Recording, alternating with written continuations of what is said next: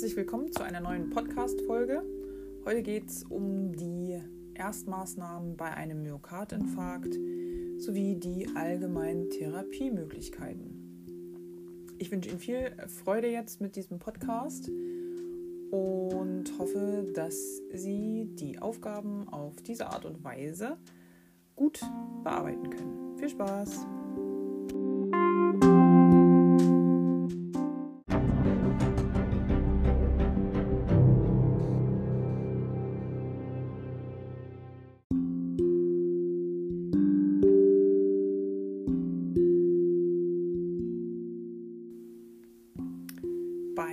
Etwa 50 Prozent der verstorbenen Herzinfarktpatienten ist der Tod innerhalb dieser ersten 15 Minuten nach dem Infarktereignis eingetreten. Deswegen ist es also ganz wichtig, äh, dass jeder Patient mit Herzinfarktverdacht unter notärztlicher Transportbegleitung unverzüglich in ein Krankenhaus eingeliefert und dort dann intensivmedizinisch betreut wird. Denn diese 15 Minuten, die ich gerade ansprach, beeinflussen den Verlauf der Erkrankung ganz, ganz wesentlich. Und daher werden wir uns jetzt und hier mit den Erstmaßnahmen bei einem Myokardinfarkt beschäftigen. Dazu habe ich Ihnen ein Arbeitsblatt erstellt und dieses lösen Sie jetzt mal bitte mithilfe dieses Podcasts und den Begriffen, die ich unten mit eingefügt habe.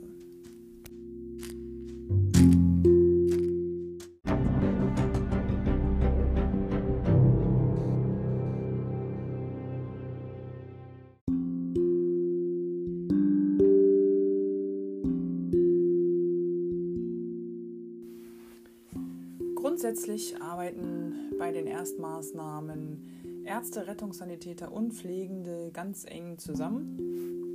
Was besonders wichtig ist, dass sie keine IM-Injektionen geben. Denn IM-Injektionen verfälschen die Enzymwerte, zum Beispiel Kreatininkinase, und können zu Blutungen während der Lysetherapie führen. Und man weiß jetzt ja zu Beginn noch nicht so ganz einfach, so ganz leicht, wohin die Reise geht. Deswegen sollte unbedingt auf EM-Injektionen verzichtet werden. Ansonsten muss der Patient gegebenenfalls sofort reanimiert werden und ein Arzt benachrichtigt. Sie sollten den oder die Patienten nicht alleine lassen und beruhigen und so sie denn ansprechbar sind, natürlich alle Maßnahmen, die sie durchführen, erklären was dem Patienten auch ganz besonders hilft. Wir besprachen ja schon das Symptom der Angina pectoris und diese Brustenge, diese Panik.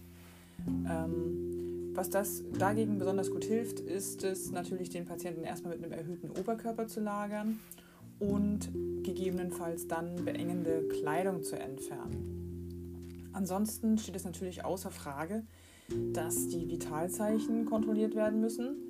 Nach Möglichkeit sollte ein Monitoring erfolgen und auch die Sauerstoffsättigung sollte mittels Pulsoximeter überwacht werden.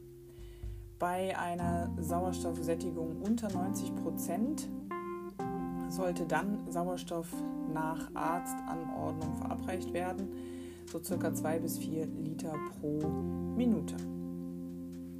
Wenn der systolische Blutdruck über 100 bzw. 90 mm Hg liegt, dann können zwei Hübe Nitroglycerin-Spray verabreicht werden und anschließend dann Nitroglycerin über einen Perfusor gegeben werden.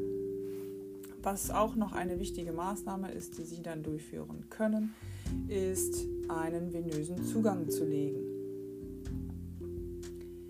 Des Weiteren ist es ganz, ganz wichtig, dass die Schmerzen des Patienten bekämpft werden, um einen sogenannten Vernichtungsschmerz auszuschalten und den Sauerstoffverbrauch des Organismus zu senken. Das Mittel der Wahl ist hier beispielsweise Morphin. Das kann langsam dann IV, nachdem Sie den Zugang gelegt haben, gegeben werden.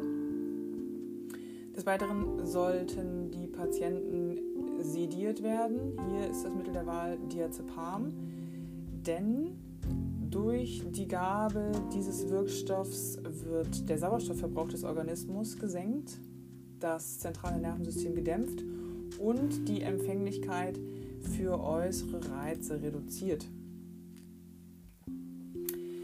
Bei äh, fehlender Vormedikation können 150 Milligramm Acetylsalicylsäure IV gegeben werden, wahlweise auch 150 bis 300 Milligramm oral. Meist wird heute noch zusätzlich eine Aufsättigung mit Prasugrel gemacht, wahlweise auch Clopidogrel. In Abhängigkeit der weiteren Therapie besteht die Möglichkeit, Heparin e.V. zu geben, um weitere Thrombosierungen in den Herzkranz oder anderen Gefäßen zu vermeiden. Und bei Schocksymptomatik können eventuell auch Katecholamine wie Noradrenalin oder Adrenalin sowie Dopamin gegeben werden über den Perfusor, denn diese steigern erstmal den Blutdruck und auch die Herzkraft des Patienten. Ebenso dienen sie der Förderung der Nierendurchblutung. Wenn der Patient sowieso schon eine bekannte Hypertonie hat, sollte diese auch medikamentös gesenkt werden und auch eventuell auftretende Herzrhythmusstörungen sollten reguliert werden. Ansonsten bereiten Sie eine Blutentnahme vor und dann sollte der Patient auf die Intensivstation verlegt werden. Die genaue Übergabe macht natürlich dann der behandelnde Arzt. Gegebenenfalls wird dort dann eine Lysetherapie bei STEMI-Patienten durchgeführt oder eine Akut-PTCA im Herzkatheterlabor angemeldet.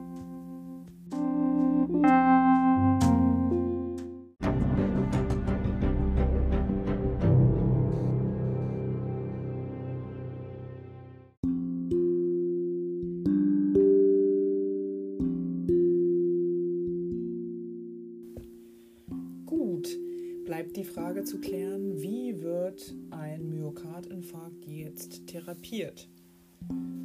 Ich sprach es gerade bei den Erstmaßnahmen an.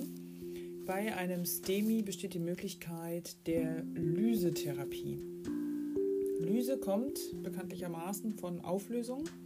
Bei einem Myokardinfarkt geht Gewebe unter aufgrund einer Mangeldurchblutung desselbigen und es gelangt nicht ausreichend Blut zum entsprechenden Gewebe hin. Grund dafür sind verengte Gefäße, speziell die Koronarien. Das heißt, daraus abzuleiten ist das eigentliche Ziel einer Lysetherapie. Bei dieser Art von Therapie soll der Thrombus in der Koronararterie aufgelöst werden und die Durchblutung wiederhergestellt werden. Heißt, somit möchte man das Infarktareal begrenzen. Eine Lysetherapie ist allerdings nur in den ersten drei bis sechs Stunden nach dem Infarkt sinnvoll. Und man hat jetzt zwei unterschiedliche Möglichkeiten. Einmal kann man eine lokale intrakoronare Lyse machen. Das heißt, man geht hier über einen Koronarkatheter direkt in die betroffene Koronararterie oder es gibt die Möglichkeit, das Ganze systemisch zu machen, also die systemische Lyse durchzuführen. Hier wird die entsprechende Substanz über einen peripheren oder einen zentralvenösen Zugang in den Patienten gebracht. Die Thrombolysetherapie wird nur eingesetzt, wenn absehbar ist, dass innerhalb von so circa 120 Minuten kein Herzkatheterlabor zu erreichen ist. Und eine Lysetherapie sollte des Weiteren innerhalb von circa sechs Stunden nach dem akuten Infarkt erfolgen. Bei dieser Therapieform handelt es sich bei den verwendeten Substanzen um fibrinspezifische Substanzen, wie beispielsweise Alteplase und Reteplase. Das sehen Sie auch auf dem Handout, das habe ich Ihnen direkt drauf geschrieben. Ähm, ein Erfolg der Thrombolyse lässt sich aus einer Verminderung der Angina pectoris, dem Rückgang der ST-Streckenhebungen im EKG sowie dem Auftreten von Reperfusionsarrhythmien ableiten. Letztere sind in der Regel nicht behandlungsbedürftig. Nach einer Lysetherapie kann es als sogenannte Ausfaschphänomen zu einem kurzfristigen Peak von Troponin bzw. CK oder auch CKMB kommen. Sie erinnern sich hoffentlich, das haben wir in der letzten Stunde besprochen. Troponin und CK bzw. CKMB sind die spezifischen Herzenzyme, die bei einem Myokard erhöht sind. Die Erfolgsrate der Lyse liegt mit 60 bis 70 Prozent erheblich unter der der PCI, denn diese beträgt 95 Prozent. Und so ganz ohne Komplikationen verläuft eine Lyse auch nicht. Mögliche Komplikationen sind unter anderem Blutungen. Blutungen sind tatsächlich auch die häufigsten Komplikationen. Des Weiteren können aber auch Embolien entstehen, Herzrhythmusstörungen auftreten sowie Überempfindlichkeitsreaktionen. Es gibt auch absolute Kontraindikationen für diese Therapieform nämlich beispielsweise, wie ich eingangs auch schon bei den Erstmaßnahmen besprach, frische IM-Injektionen, vor kurzem durchgeführte Operationen und Gerinnungsstörungen. Bei Patienten, die diese Parameter, möchte ich jetzt mal sagen, aufweisen, ist eine Lysetherapie kontraindiziert und sollte auf gar keinen Fall durchgeführt werden. Weitere Möglichkeit der Therapie ist, wie Sie auch auf dem Arbeitsblatt verfolgen können, die Akut-PDCA. Auch diese Form der Therapie haben wir ja bereits im Unterricht bei der koronaren Herzkrankheit schon besprochen. Die Akut-PDCA ist gerade innerhalb der ersten zwei Stunden der Lyse überlegen. Und gegebenenfalls kann man auch noch therapeutisch eine Aspirationsthrombektomie durchführen. Grundsätzlich gilt, und das kann man äh, für die gesamte Therapie des Myokardinfarktes letzten Endes auch zusammenfassen, je schneller eine erfolgreiche Therapie stattfindet, desto kleiner ist der Schaden am Herzmuskel. Time is muscle.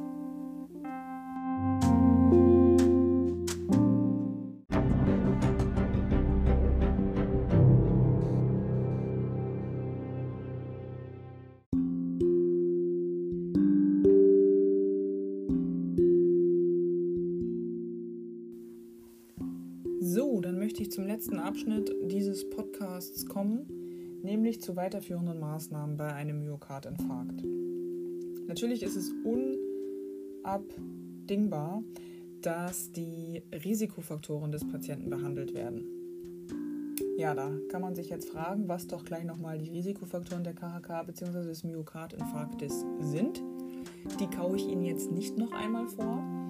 Das können Sie gern nochmal nachlesen und sich in das Gedächtnis rufen, indem Sie Ihre Unterlagen durchblättern. Fakt ist, da wird ein besonders großer Wert darauf gelegt, diese bestmöglich zu minimieren. Die medikamentöse Therapie entspricht der medikamentösen Therapie der KHK. Auch das können Sie dann gern nochmal kurz wiederholen und sich die unterschiedlichen Substanzklassen zu Gemüte führen. Ich möchte jetzt nochmal zusätzlich was zur Anschlussheilbehandlung, die auch eine weiterführende Maßnahme darstellt, sagen. Und wir besprachen es ja bereits im Vorfeld. Ähm, nicht wenige Patienten entwickeln nach einem Herzinfarkt vorübergehend eine Depression. Wir besprachen diverse Komplikationen des Myokardinfarktes. Die Tatsache der Depression spielt eine ziemlich wichtige Rolle. Und auch da möchte eine AHB bzw. eine Reha ansetzen an diesem Problem. Und letzten Endes soll eine Rehabilitation herzkranken Menschen eben helfen, so gut es geht, wieder gesund und leistungsfähig zu werden sowohl körperlich als auch seelisch. Und ähm, auf diese Weise können die Patienten wieder in ihr Alltags- und Sozialleben zurückkehren. Auch das Risiko von Herzinfarkt folgen soll durch eine Reha gesenkt werden. Die Rehabilitation zielt auch darauf ab, das Gesundheitssystem zu entlasten, denn die Betreuung und Schulung der Herzinfarktpatienten soll beispielsweise vermeidbare Krankenhausaufenthalte verhindern und die Rückkehr der Betroffenen ins Berufsleben ermöglichen. Eine Herzreha hat quasi vier große Therapiefelder. Also die Patienten werden in vier Bereichen betreut, die wiederum auch eng miteinander verknüpft sind. Zum einen den somatischen, also den körperlichen Bereich. Herzkranke Patienten werden von einem Kardiologen behandelt und überwacht. Dazu gehört auch die Behandlung von Risikofaktoren für einen erneuten Herzinfarkt.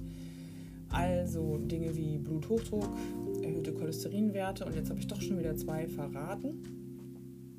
Sinnvoll ist auch ein individuell gestaltetes Körpertraining. Auf einen Herzinfarkt folgen oft eine Einschränkung der körperlichen Leistungsfähigkeit und Ausdauer. Und das regelmäßige Training kann dagegen helfen und die Belastbarkeit und Herzgesundheit des Patienten verbessern.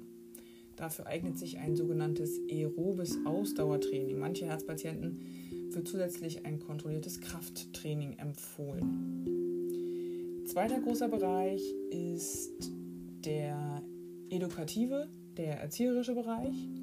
Fachleute, meist Ärzte und aber auch Psychologen, beraten die Herzpatienten in Bezug auf einen gesunden Lebensstil. Sie geben etwa Tipps für eine gesunde Ernährung, für den Abbau von Übergewicht und den Rauchstopp. Zusätzlich erfahren die Betroffenen, warum die regelmäßige Einnahme von Medikamenten wichtig ist und welche Komplikationen und Nebenwirkungen auftreten können. Dieser Punkt ist besonders wichtig für Menschen, die gerinnungshemmende Mittel einnehmen. Dann haben wir den großen Bereich der Psyche, also den psychischen Bereich. Häufige Herzinfarktfolgen sind psychische Probleme wie Ängste um die eigene Gesundheit oder Partnerschaftsprobleme. Therapeuten helfen den Betroffenen, den Herzinfarkt seelisch zu verarbeiten und mögliche Konflikte zu bewältigen. Das ist sehr wichtig, weil seelische Probleme dem Herzen auch schaden können. Die Behandlung psychischer Erkrankungen wie Depressionen sind ebenso Teil des Therapiekonzepts. Und zu guter Letzt fehlt noch ein großer Bereich und das ist der soziale Bereich. Eine sozialmedizinische Betreuung soll Patienten nach einem Herzinfarkt helfen, wieder ins Sozial- und Berufsleben einzusteigen. Die Therapeuten geben Infos und Tipps zu unterschiedlichsten Bereichen wie Autofahren, Flugreisen und aber auch Sexualität. Der Lebenspartner kann also auch an der Beratung teilnehmen. Kurz und knapp gesagt, eine Herzreha läuft so quasi in drei Phasen ab. Die Phase 1 beginnt schon im Akutkrankenhaus. Das Ziel ist es hier, den Betroffenen nach dem Herzinfarkt natürlich möglichst rasch wieder zu mobilisieren. Bei einem unkomplizierten Verlauf dauert der Aufenthalt im Akutkrankenhaus so circa sieben Tage. Und dann schließt sich auch schon Phase 2, die Anschlussbehandlung an. Kann entweder stationär in einer Reha-Klinik oder ambulant in einem Therapiezentrum erfolgen. Und hier stehen auf dem Programm zum Beispiel Bewegungstherapie, Abbau von Ängsten, gesunde Lebensführung, Vorbereitung zur Wiedereingliederung in den Beruf sowie Belastungserprobung. Und dann haben wir Phase 3. Diese umfasst die lebenslange Nachsorge und Betreuung von Herzinfarktpatienten am Wohnort, in der Regel durch die jeweiligen niedergelassenen Ärzte. Der Betroffene soll wieder im Alltags- und Berufsleben teilnehmen und möglichst wenig durch Herzinfarktfolgen eingeschränkt sein. Genau, das ganz kurz zu den weiterführenden Maßnahmen. Und dann soll es das von mir an dieser Stelle mit dem Podcast schon wieder gewesen sein. Und ich hoffe inständig, dass Sie das Arbeitsblatt mit Hilfe dieser Audiobeschreibung ausfüllen können.